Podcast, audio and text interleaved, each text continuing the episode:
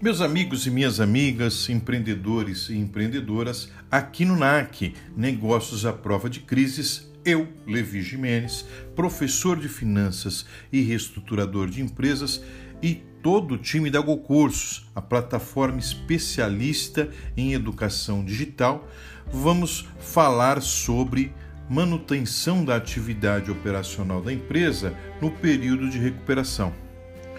Quando as empresas entram em crise, o caixa começa a definir as prioridades. O planejamento dá lugar à improvisação e os procedimentos são adaptados para atender às disponibilidades de recursos, que normalmente são direcionados às denominadas prioridades. Mas as coisas se acumulam e tudo vira prioridade. Nessa situação, todos os departamentos sofrem com os atrasos para os fornecedores. Falta matéria-prima, falta insumos na produção. A mão de obra, os funcionários, né, às vezes não têm o que fazer por falta de insumos, por falta de matéria-prima. E depois, quando entram esses insumos em matéria-prima, inverte, falta pessoas para produzir e entregar o mais rápido possível. Por que, que tem que se fazer isso? Para emitir os títulos, descontar em banco ou factoring e botar dinheiro no caixa. E vira esse círculo, né? E esse ciclo vicioso, né? E aí, na comercialização não é diferente. Faltam produtos para ofertar ao cliente, os produtos saem com atraso, a qualidade deixa de ser prioridade, as devoluções e problemas com clientes aumentam, ou seja, a empresa está em um caos. Nas empresas em crise, a estratégia é relegada a um segundo plano. As metas, quando existem, são de curto prazo e, na maioria das vezes, não são atingidas. Triste, triste. Porque o caixa é que define tudo. E os executivos, as pessoas passam o tempo todo apagando incêndio. E quando apaga uma labareda, outra aparece em outro lugar. Normalmente, este é o cenário quando nós começamos uma reestruturação. Possivelmente é o seu cenário que algumas pessoas, alguns dos ouvintes estão enfrentando neste momento. Bom, o primeiro momento é começar a estabilizar o caixa. Nós já falamos isso. Para que, que a gente estabiliza? Para mudar esse cenário, eliminar parte desses problemas e começar a ter fôlego para fazer as atividades da forma que elas devem ser feitas, de maneira planejada. Retomar a normalidade. Claro que nós sabemos que isso não é rápido e, e portanto, precisa que outras ações sejam tomadas ao mesmo tempo. Caso ainda não tenha sido realizado, de imediato é preciso que o pessoal da produção seja ajustado ao nível de atividade, ou seja, ajustar a mão de obra às vendas, o que significa demissões e realocação de pessoas. É também o momento de fazer levantamento dos equipamentos que não estão sendo utilizados ou estão sendo subutilizados e colocar à venda para gerar dinheiro para ajudar na recuperação. Sob os aspectos comerciais, que também influenciam na produção, sobretudo nas empresas industriais, é preciso fazer uma análise do mix de produto, focar nos produtos com maior rentabilidade e, claro, que tem um significativo volume de vendas. Né? Produtos de baixa lucratividade precisam ser analisados se vale a pena o esforço de produção e venda. O mesmo acontece com os canais de venda, sempre focando nos mais lucrativos, incentivando os maiores volumes por estes canais. Claro que, para responder quais produtos são mais rentáveis, duas questões estão impactam diretamente no desempenho ou lucro por produto. São os preços e os custos.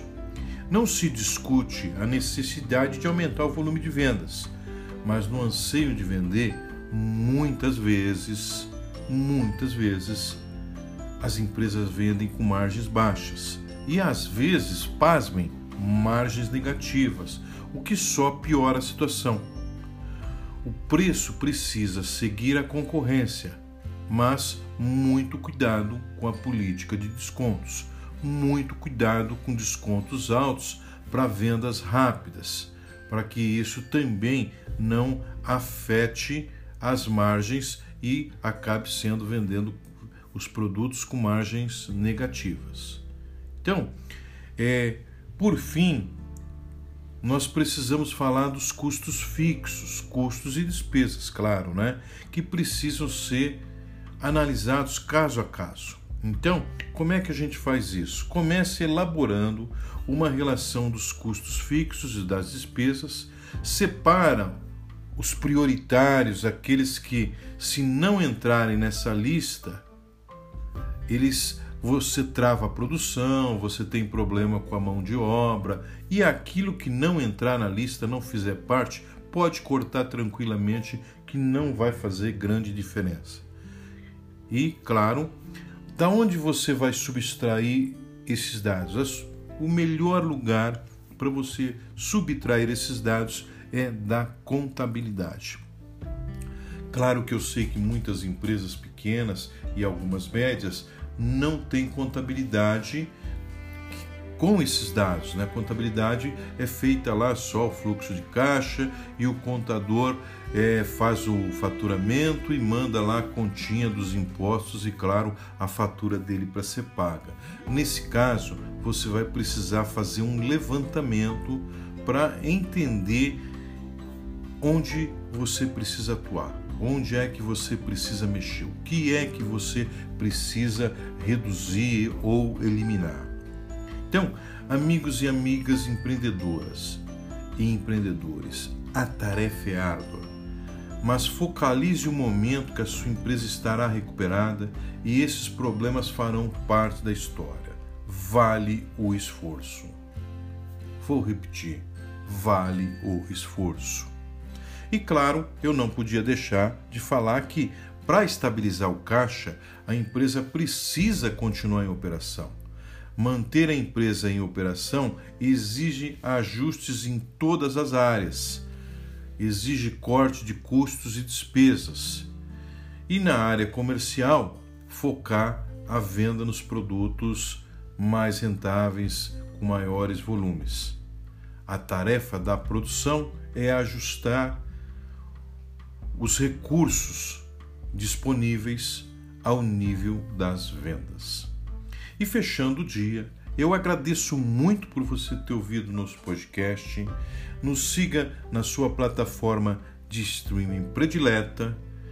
Temos muito conteúdo para você e muita convicção que nós estamos ajudando você a retomar as rédeas da sua empresa. Meu muito obrigado de coração.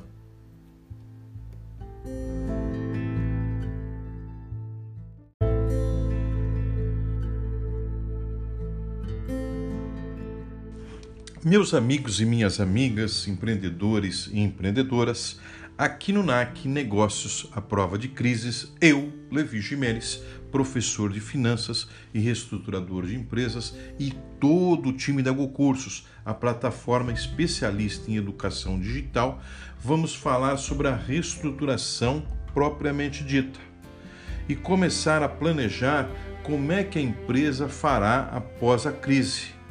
Ou ainda, e se os objetivos não forem atingidos?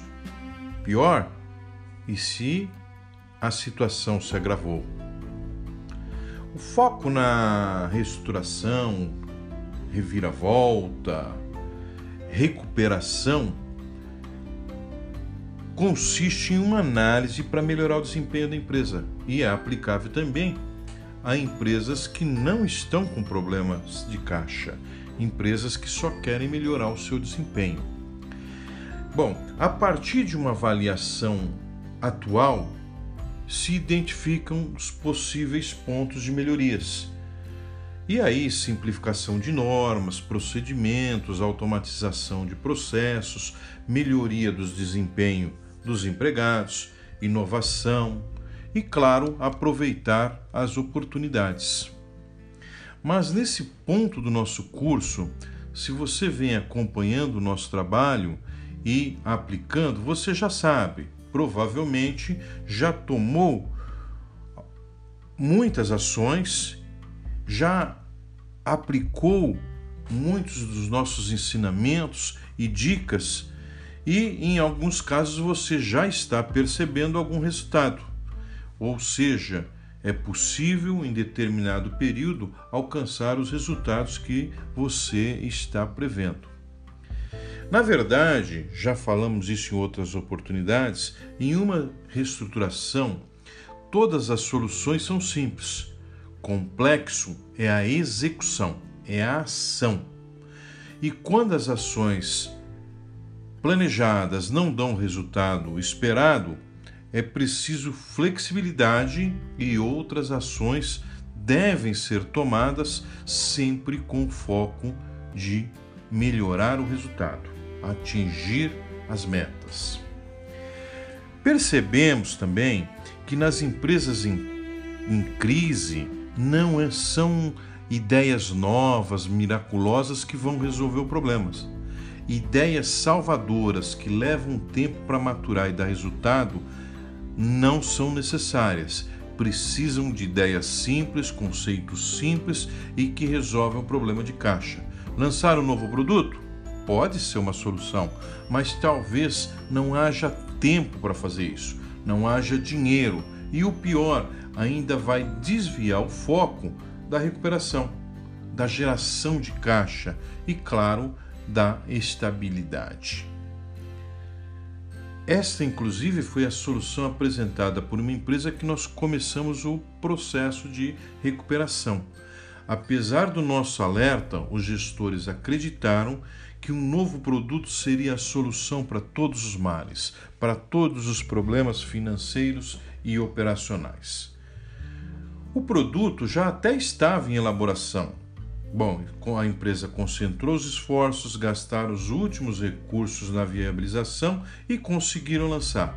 Mas não sobrou dinheiro para o marketing, os clientes não vieram, as dívidas aumentaram e eu imagino que você já sabe o que aconteceu. A empresa quebrou. O sucesso da recuperação começa no diagnóstico, no diagnóstico efetuado corretamente.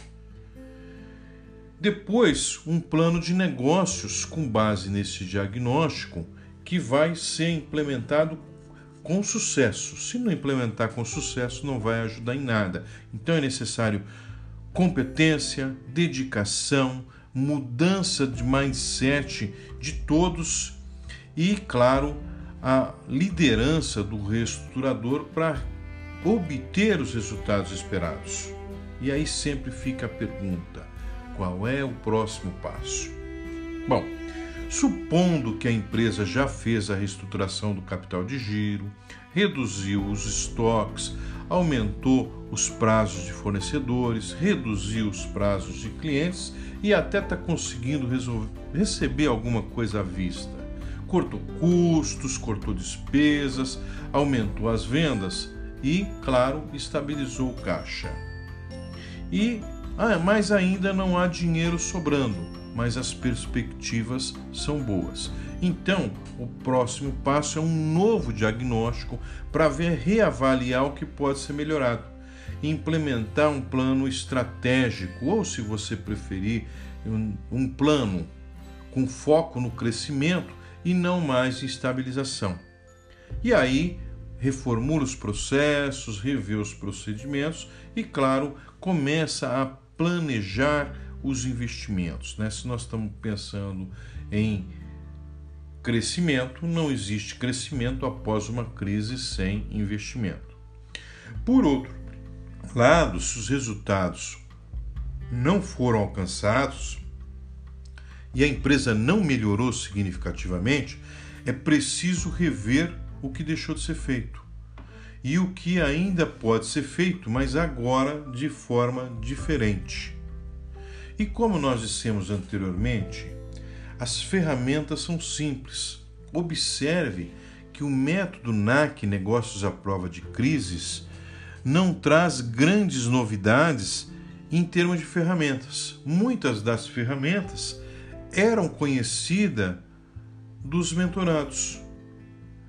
Os benefícios do método são apresentar as principais ferramentas, porque nem todos os empreendedores são craques em finanças, sugerir a aplicação simultânea de ferramentas, oferecer insights e dicas úteis destinadas a evitar erros que dificultem ainda mais a recuperação, ou, ao contrário, até piorem a situação financeira da empresa. Afinal, o propósito do NAC, o método NAC é desempenho. Por isso que ele é aplicado também às empresas que não estão em crise. Lamentavelmente, no cenário em que após algum tempo a situação continua piorando, o caixa está mais deteriorado, a empresa não conseguiu reorganizar suas finanças e as atividades operacionais, as vendas não aumentaram, não foram conquistados novos mercados, as metas não foram batidas e as ações não trouxeram os resultados esperados. Lamentavelmente, a recuperação está falhando ou já falhou. Como dissemos algumas vezes, nem todas as recuperações terão sucessos às vezes por problemas estruturais na própria concepção do negócio, como por exemplo, o empreendedor errou ao dimensionar o mercado, era menor que o previsto. Ou ainda, a concorrência vende a preços que a empresa não consegue competir.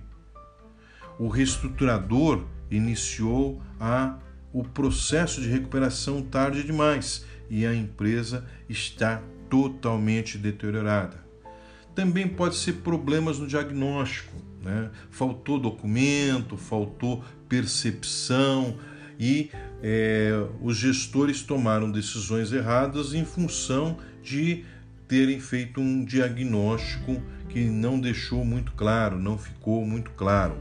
Ou até mesmo o diagnóstico foi bem feito, mas o plano não foi implementado adequadamente os times não engajaram, as pessoas não se engajaram suficientemente e faltou liderança, entre outros motivos que podem levar a um insucesso. Enfim, nessa situação, a possibilidade de recuperação é cada vez mais remotas. Então, talvez seja o caso de pensar em medidas mais drásticas, medidas mais drásticas, como a recuperação judicial ou a venda a um preço simbólico. E quem sabe o novo proprietário assume as dívidas e dá uma injeta dinheiro e dá uma nova possibilidade para a empresa. Claro, eu não poderia deixar de falar que, passado algum tempo, caso a reestruturação seja bem sucedida, nós recomendamos seguir o plano de negócios ou Reelaborar o plano de negócios pode ser também uma solução, incorporando elementos de crescimento. Ainda não está satisfatório? Reveja onde estão os problemas. Faça os ajustes. A situação piorou. É melhor pensar em uma recuperação judicial ou a venda da empresa por um valor simbólico. Fechando o dia, eu agradeço muito por você ter ouvido nosso podcast. Nos siga na sua plataforma de streaming predileta. Temos muito conteúdo para você. Estamos aqui com o propósito primeiro de te ajudar. É o nosso propósito principal. Meu muito obrigado de coração.